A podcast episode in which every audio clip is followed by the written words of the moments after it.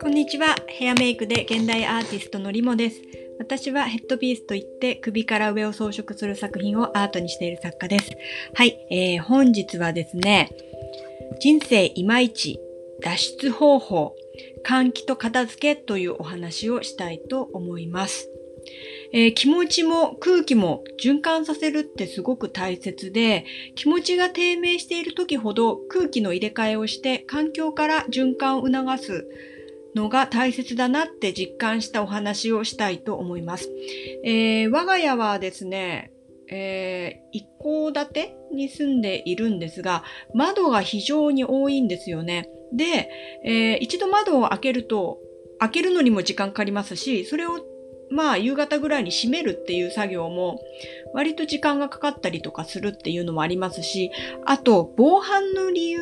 で、その窓を開けとくのはどうなのかなっていうのとかもありました。で、もう一つは私のパートナーがあまり環境するのが好きではないんですよ。そのカーテンを開けて日差しを入れたりとか、その外とのつながり、なんか誰かから見られてるみたいなことを異常に感じるパートナーで、すごい私がね、そのカーテンとか開けたり換気をするとすごく嫌がるんですよね。なんかそういうこともあって、わざわざこっちは換気してるのにパートナーに嫌がられるみたいな、そんなことがあって、私の心もね、ちょっとなんかわざわざ換気しなくてもいいかな、みたいになっていて、で、あんまりしていなかったんですよね。振り返ると、ここ数年。換気を特に取り入れない生活をしてしまったなと思っていて、で、何か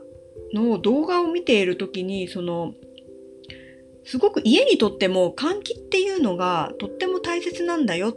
ていうのを知って、ここ2週間ぐらい、その換気を心がけるようにしてみたんですよね。そしたら、すごく自分の気持ちも整ってきて、やっぱりこう、何でも滞ることが良くないことなんだなと思って、えー、循環させていくっていうことがすごく大切なんだなっていうことに気がつきました。で、そうやって空気の循環をし始めて、外の空気を取り取り入れ始めると、自然とすごくその家の中を片付けたくなってきたんですよね。はい、整理整頓をしたくなりました。えー、必要なものが必要なところに必要な量だけあるっていうことを目指して今家の片付けをしています。で、なんか私気づき始めたんですけど、今まで私も結構もったいないからって物を取っておく習性があったんですよね。ただ、なんとなく、なんかそのもったいないからって溜め込んでおくっていうその思考のバイアスっていうんですかね。で、腸の宿便と似てるなって気づき始めたんですよ。あの、宿便ってわかりますか？あの、まあ、便秘とかしている方が、その腸の中にどんどん残っていく便ですよね。っていうか、あの、もうどうしようもないっていうか、外に出した方がよくって、100害あって一理なしなんですよ。はい。だから、もしかしたら、使うかもってひたすら物に執着しているっていうのは、宿便を大事にしているみたいな。なんか頑張って脂肪をつけて、脂肪を燃焼させずにずっと体に溜めておくとか、その宿便にこだわり続けるみたいな、そういうちょっと、まあなんか体にとっては病気の第一歩みたいなことを、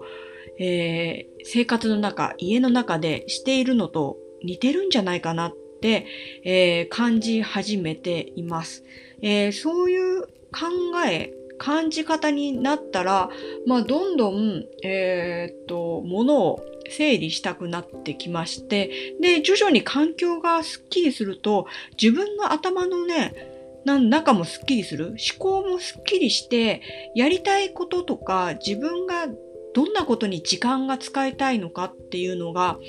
えー、見えてくる感覚がありますね。はい。なんか人生整って来ている感じがします。あ、別に私はスピリチュアルとかそういうことでお話ししているわけではなくて、多分これ脳科学的にその見たものや見たものってこう脳に影響していくので、周りがこう綺麗に整ってくると、その思考にも影響してくるっていうのはすごく自然な流れなんだなっていうのを感じました。えっ、ー、と、本日は人生いまいち脱出方法、換気と片付けが大切ですというお話をしました。